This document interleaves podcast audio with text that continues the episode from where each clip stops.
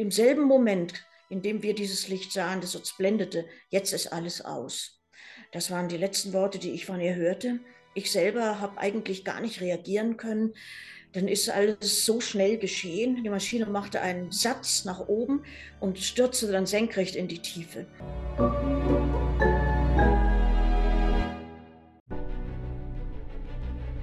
Willkommen bei dem Podcast von Die Köpfe der Genies. Mein Name ist Maxim Mankewitsch und in diesem Podcast lassen wir die größten Genies aus dem Grabau verstehen und präsentieren dir das spannende Erfolgswissen der Neuzeit. Liebe Freunde, es ist der 24. Dezember, Heiligabend, Jahr 1971.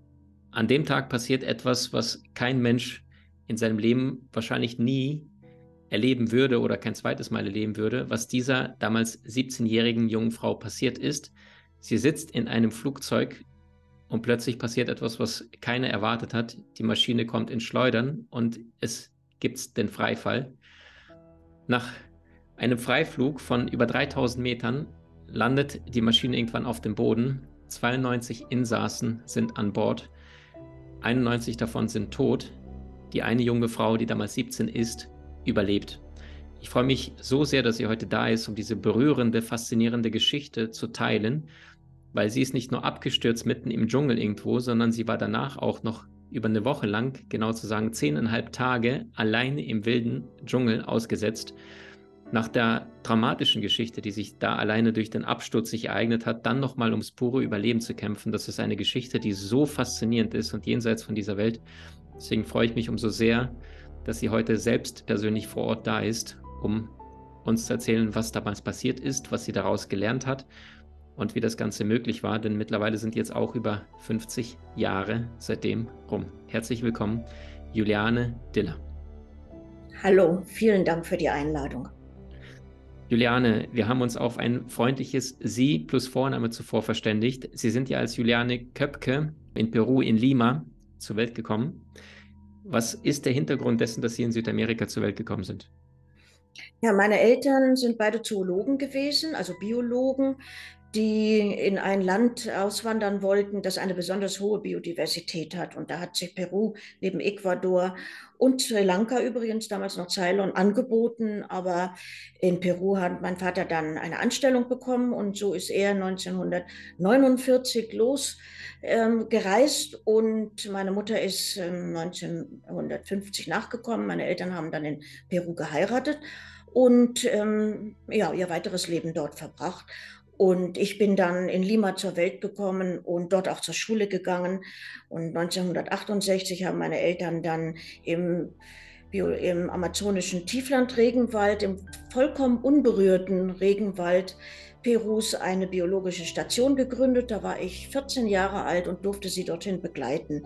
Und da habe ich dann eineinhalb Jahre mit ihnen verbracht. Und das war im Grunde auch entscheidend für mein Überleben nach diesem Absturz, weil ich den Regenwald durch die Eltern, die ja Biologen waren und deswegen mit der Natur sehr verbunden und für mich auch ein Beispiel und die mir sehr viel beigebracht haben. Das war für mich wirklich ähm, wichtig für mein Überleben. Wahnsinn.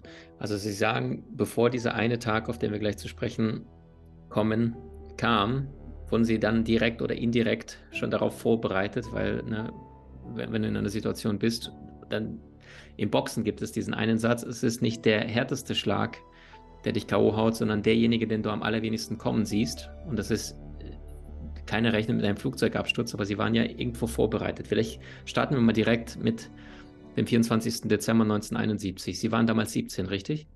So ist es, ja. Ja, ich hatte gerade die Schule, die peruanische Schule beendet. Also das entspricht der mittleren Reife. Wollte eigentlich in Peru auch noch Abitur machen, ein Auslandsabitur, das aber in, hier in Deutschland eben gültig gewesen wäre.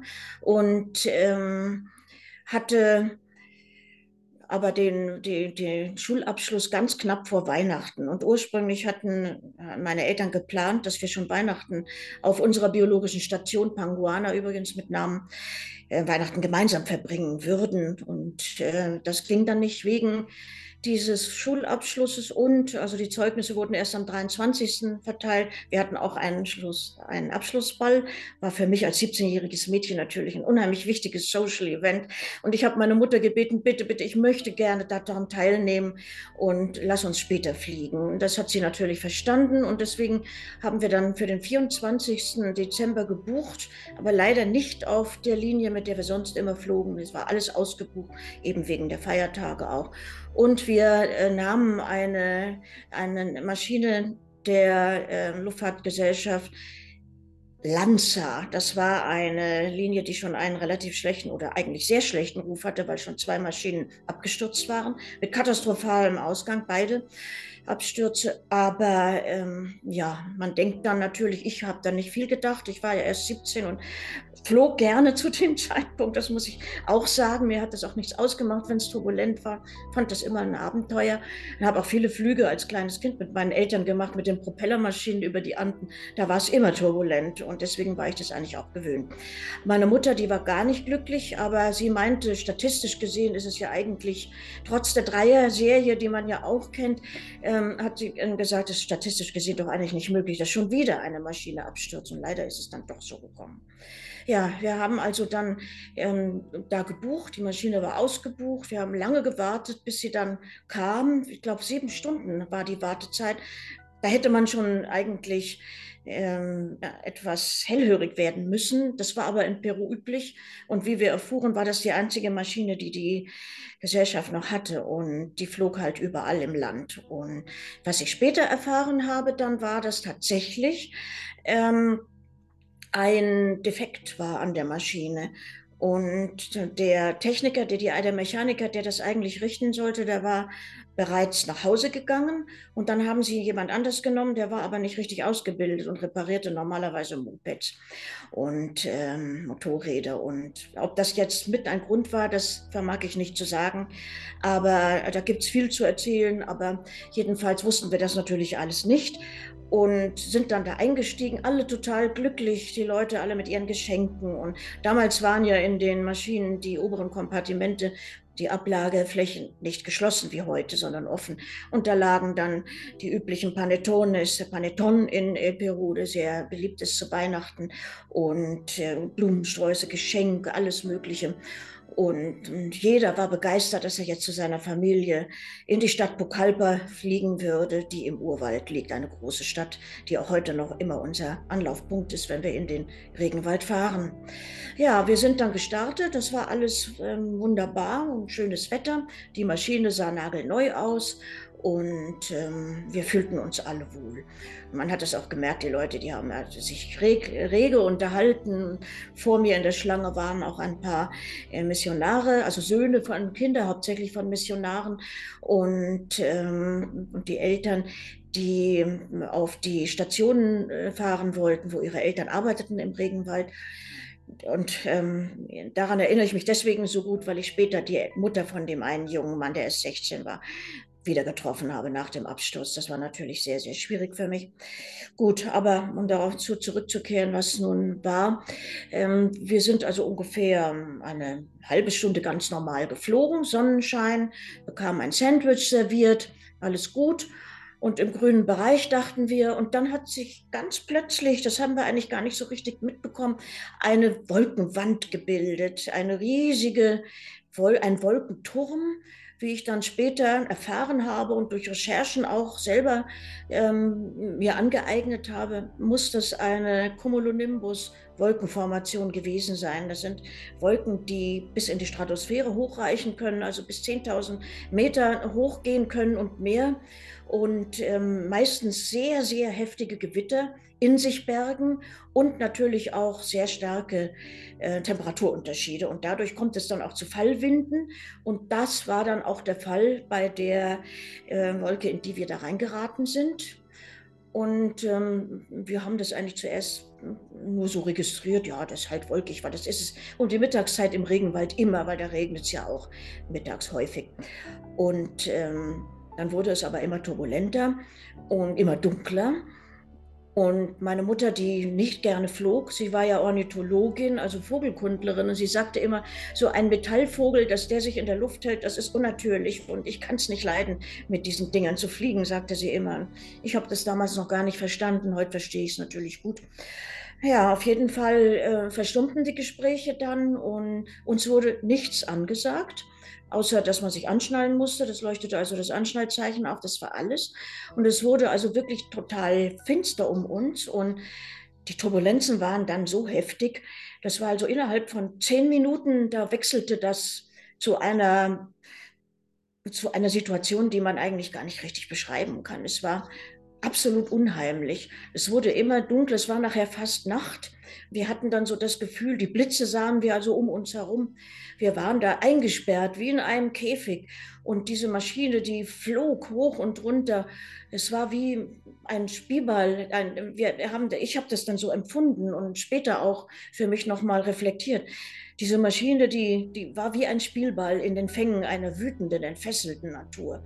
Und ich habe mal in einem Vortrag so Fotos ge äh, gezeigt, auch von Bildern von kleinen Maschinen vor einer schwarzen Gewitterfront. Und das Bild zeige ich gerne bei Lesungen, weil das ist einfach, ähm, ist einfach so gewesen. Ne? Wir, äh, schaut, wir hielten uns inzwischen an den Händen, die Leute weinten, schauten aus dem Fenster und sprachen nicht mehr miteinander.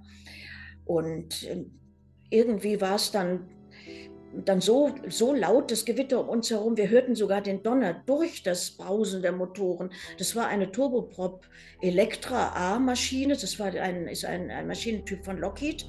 Und ähm, das war damals was ganz Tolles und, und ultramodernes, eine Maschine mit einer Kombination aus Düsen und Propellern. Und ähm, da fühlten wir uns deswegen auch sicher, weil wir dachten, das wäre jetzt also auch was Ultimatives von der Technik her. Ne? Ist natürlich alles ganz anders gekommen.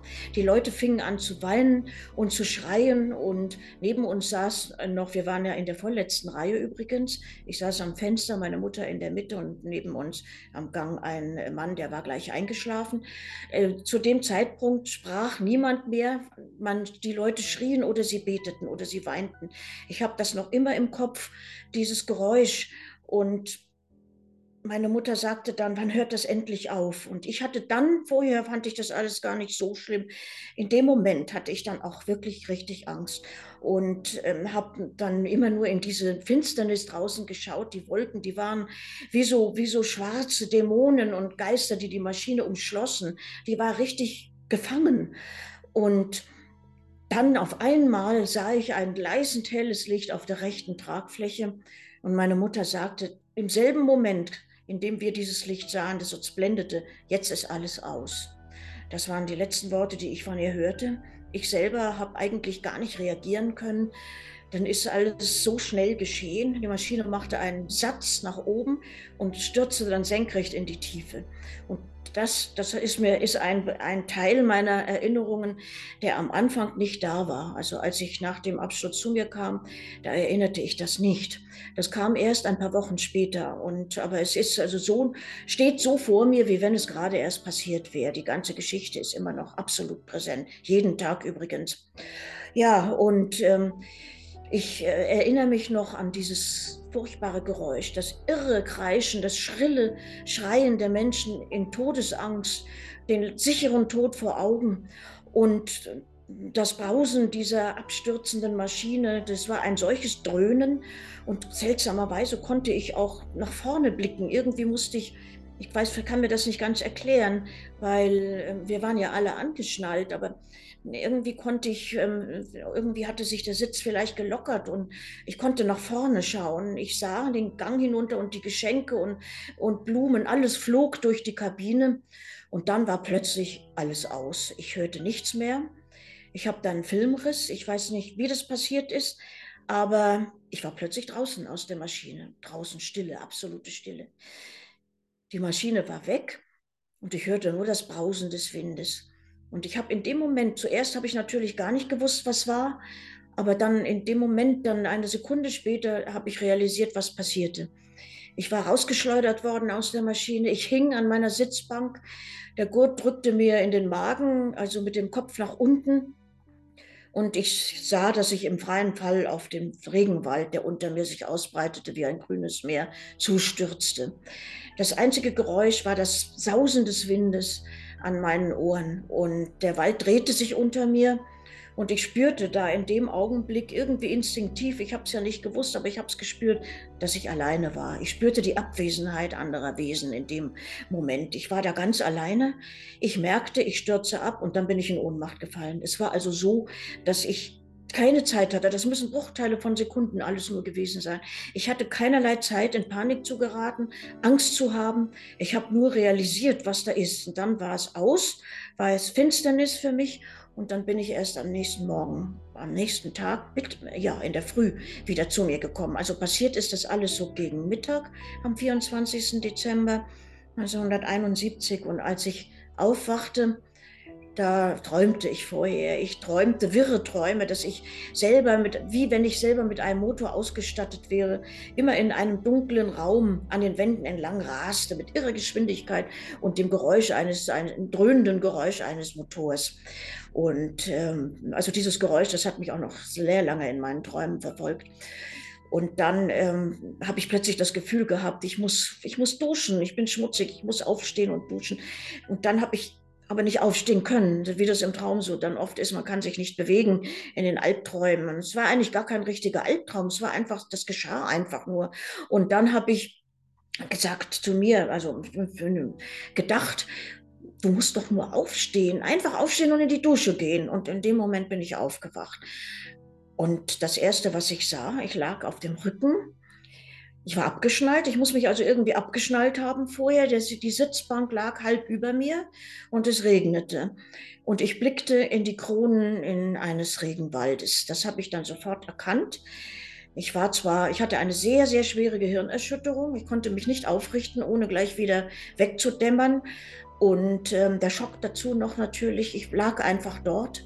Aber ich habe das in dem Moment registriert. Ich habe registriert, ich bin abgestürzt. Ich habe einen Flugzeugabsturz überlebt. Und ich lebe noch, aber wie, das wusste ich nicht. Ich habe mich nicht getraut, mich zu bewegen. Ich dachte, wenn ich jetzt nicht gehen kann, wenn meine Beine gebrochen sind, wenn sie überhaupt noch da sind, das wusste ich alles nicht. Und da habe ich einen richtigen Horror vorgehabt, mich zu untersuchen. Und ich blieb einfach liegen. Ich hörte dann die Stimmen des Waldes, ich hörte die, das Zwitschern der Vögel, dass die, die Rufe, das Quaken der Frösche und das Zirpen der Insekten und alle diese Geräusche waren mir bekannt von unserer Station Panguana. Wie ich später erfuhr, war die nur 50 Kilometer Luftlinie entfernt von dieser Absturzstelle. Ja, und das, das war dann für mich schon mal sehr beruhigend, dass ich in einem Lebensraum erwacht bin, den ich kannte, vor dem ich keine Angst hatte, der für mich auch keine grüne Hölle war, nie gewesen ist und auch in der Zeit dann nach dem Absturz nie war. Ja, und dann habe ich versucht, mich aufzurichten. Das ging sehr schwer. Ich hatte, muss ich dazu sagen, ein, ein kurzes Mini-Kleidchen an, wie es damals üblich war, ohne Ärmel und der Reißverschluss, wie ich später feststellte, der war sehr lang, der war gerissen, aber das Kleid war sonst in Ordnung. Und ich habe es auch immer noch als Talisman zu Hause natürlich. Ja, und, und dann habe ich mich dann erstmal betrachtet und abgetastet. Und da war eigentlich nicht viel. Ich habe ge gespürt an meinem rechten Schlüsselbein, es war nicht in Ordnung. Das war gebrochen, aber kein offener Bruch. Ich habe das dann so, so ertastet. Und ähm, es tat auch nicht weh. Ich hatte keine Schmerzen, spürte keine Angst und war wie in Watte gepackt durch die Gehirnerschütterung natürlich. Und dann habe ich an meinem Bein einen tiefen Schnitt gesehen, der hatte aber auch fast gar nicht geblutet. Da waren, das ist durch den Schock ist das ja oft bei Unfällen, so bei Autounfällen ja auch, dass äh, der, ähm, die Wunden gar nicht richtig bluten. Und dann habe ich gemerkt, ich kann mich bewegen, ich kann mehr oder weniger aufstehen. Ich bin da nur gekrochen zuerst, weil, weil ich immer wieder ohnmächtig wurde. Aber irgendwann, das muss Stunden gedauert haben, also ich bin morgens gegen 9 Uhr aufgewacht, das weiß ich, weil ich auf meine Uhr geschaut habe, die noch ging. Und später hat sie dann natürlich den Geist aufgegeben. Es hat dann ja auch sehr viel geregnet und war nicht wasserdicht. Aber ich konnte dann irgendwann aufstehen, dann bin ich da herumgeschlichen ähm, und gekrochen und habe gesucht. Ich habe nach meiner Mutter gesucht und nach anderen Überlebenden. Ich habe gerufen, wahrscheinlich habe ich erstmal nur krächzen können, aber ich habe damit so laut ich konnte, habe ich geschrien und gerufen auf Spanisch und, und auf Deutsch. Äh, und, nee, auf Deutsch nicht. Ich bin ja in Peru aufgewachsen. Ich wusste, da waren nur Amerikaner und wir Einzige als Deutsche. Ich habe auf Spanisch und auf Englisch gerufen, ist hier jemand und, ähm, und Hilfe und so weiter. Aber da war nichts, nur die Stimmen des Regenwaldes. Ja, und dann habe ich stundenlang nach meiner Mutter gesucht und nach anderen. Ich weiß es nicht. Wenn ich da jemanden getroffen hätte, gefunden hätte, dann wäre ich natürlich dort geblieben. Aber da war niemand. Und ähm, ich hörte dann inzwischen bereits Suchflugzeuge. Also das waren kleinere Maschinen, Cessnas und Pipers, die da üblich sind, die Buschflugzeuge.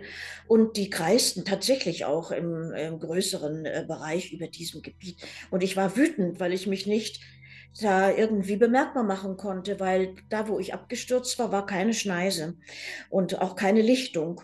Ich bin nur mit meiner Sitzbank darunter gekommen und die ist also da einfach vom Wald verschluckt worden. Wie ich dann später eben erfahren habe und auch 27 Jahre später selbst gesehen habe, als Werner Herzog seinen Dokumentarfilm Schwingende Hoffnung drehte über diesen Absturz.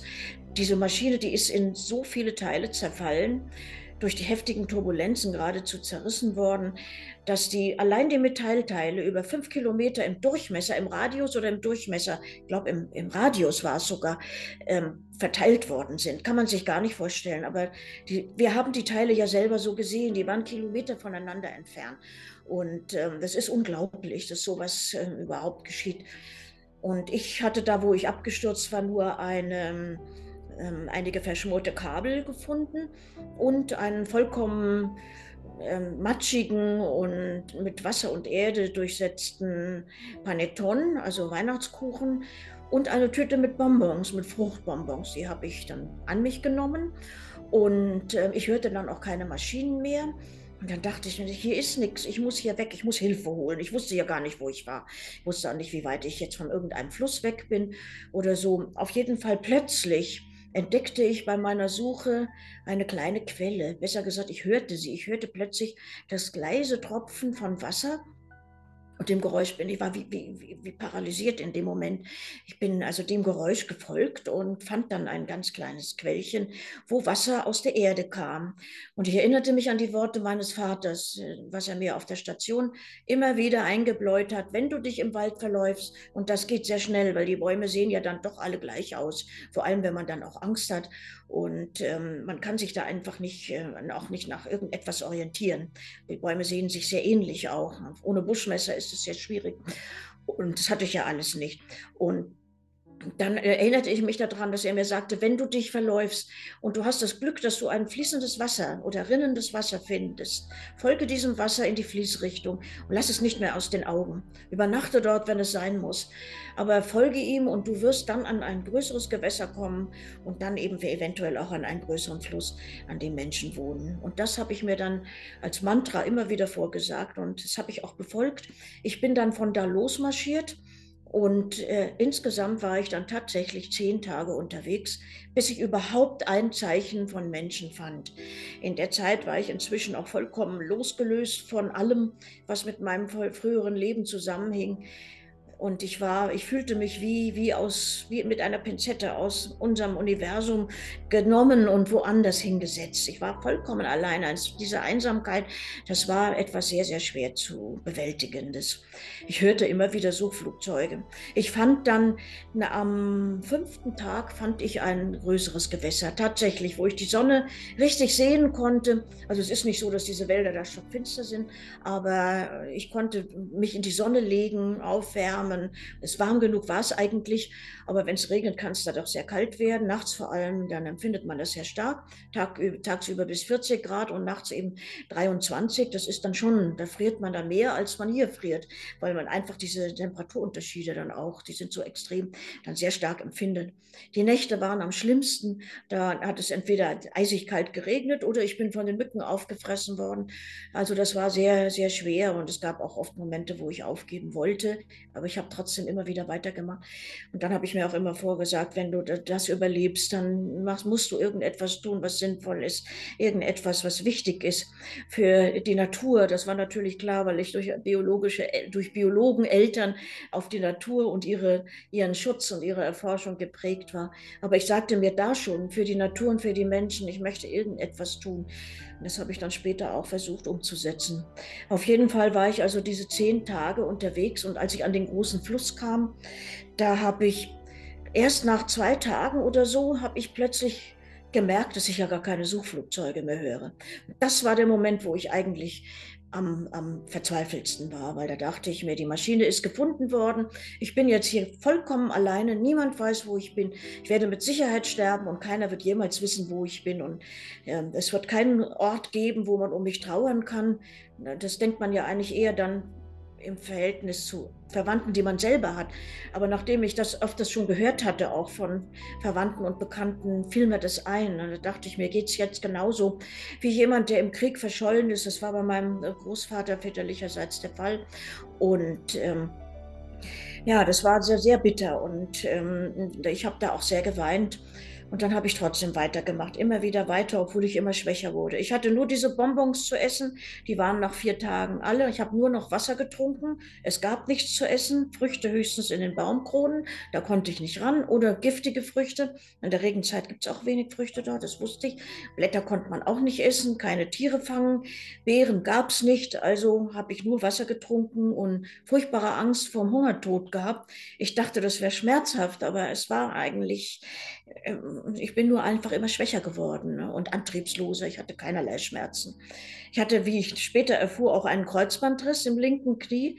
Davon habe ich nichts gewusst. Hinterher in Deutschland haben die Ärzte gesagt, das gibt es nicht. Man kann damit nicht laufen. Ich habe es nicht mal gewusst, dass ich das hatte. Ich hatte keine Schmerzen und ich konnte klettern mit diesem Knie. Unglaublich, aber wahr.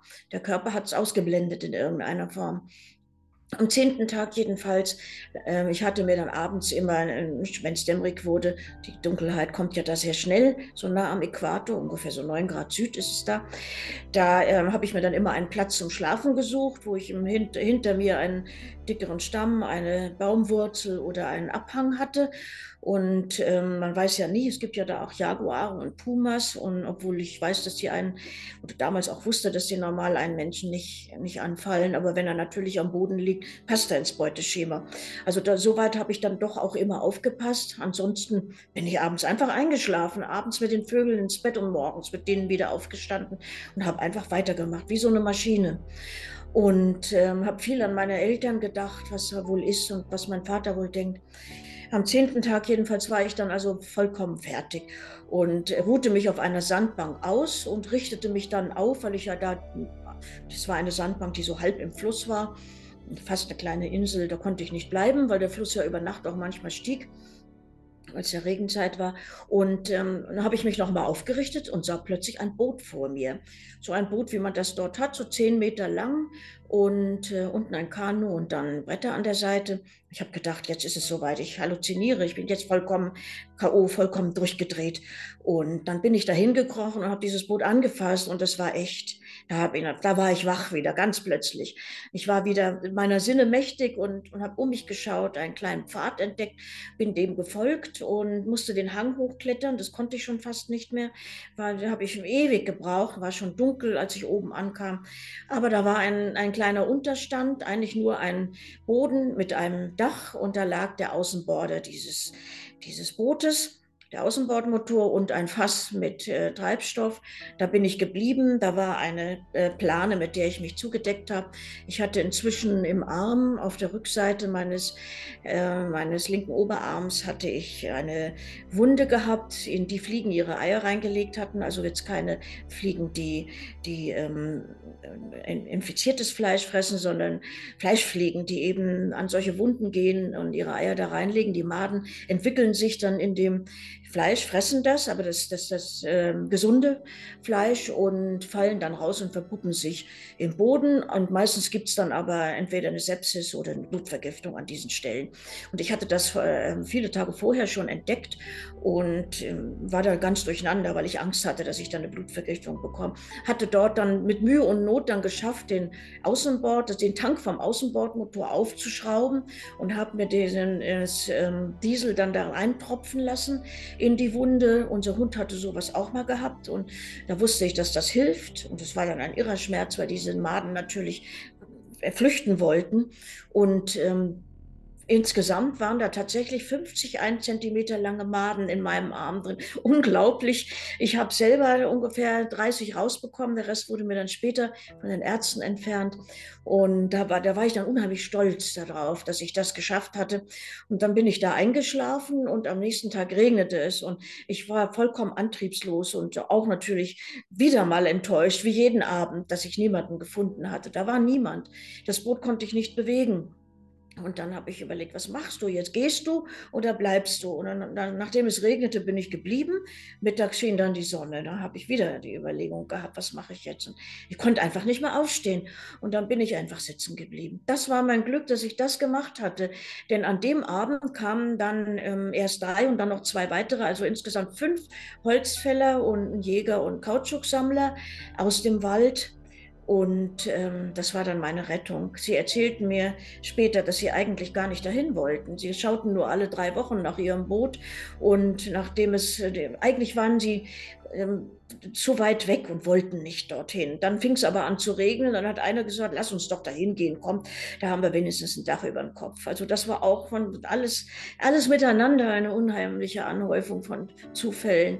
Ja, und sie haben, sie waren erschrocken, als sie mich sahen. Sie hielten mich für eine, ein, ein, ein Wassergeist. Es gibt da eine, ein, ein mythisches Wesen, die sogenannte Yakumama, die Wassermutter, oft ein Mischwesen aus Delfin und blonder Frau und blond war ich ja. Und sie glaubten, dass ich da was mit zu tun hatte. Aber ich habe gleich gesagt, ich heiße Juliane, Juliana drüben und ich bin mit der Lanzermaschine abgestürzt. Ah ja, sagten sie, ja, wir wissen Bescheid. Die ist noch nicht gefunden worden. War der nächste Schock für mich dann.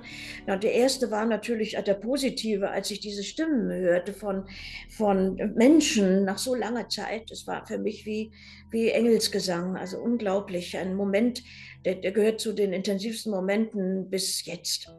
Also es war, war wirklich sehr besonders. Ja, das war natürlich dann sehr, sehr bitter zu hören, dass die Maschine nicht gefunden war. Ich hoffte, dass trotzdem Menschen überlebt hatten. Und diese Männer, damals junge Männer, die haben mich dann aus dem Wald am nächsten Tag zurück in die Zivilisation gebracht und ich war gerettet. Ist ja Wahnsinn. Also das ist ja unfassbar, was Sie da in, in diesen zehn, elf Tagen da erlebt haben. Wir machen an der Stelle eine kleine Pause und in Folge Nummer zwei, Freunde, erfahrt ihr, was das für ein Gefühl war, zu wissen, a, du bist die einzige Überlebende auf einer Maschine, b, wie das ist, plötzlich zu verstehen, dass die Mama nicht mehr am Leben ist und dann vielleicht auch den Vater das erste Mal zu begegnen nach all diesen Erfahrungen, die nicht nur beim Absturz passierten, sondern im Dschungel. Jetzt schon mal herzlichen Dank, Juliane, für diese bewegenden außergewöhnliche Geschichte und, und, und ja, diesen Mut auch, das zu erzählen in all den Details. Vielen Dank jetzt schon mal. Danke auch. Du hast Menschen in deinem Umfeld, die dir besonders wichtig sind? So teile den Podcast mit ihnen und wenn du es möchtest, bewerte und abonniere diesen. Wenn du noch schneller deine Meisterschaft erlangen möchtest, so findest du über 20 außergewöhnliche Videokurse in unserer Genieakademie unter maximmankiewicz.com.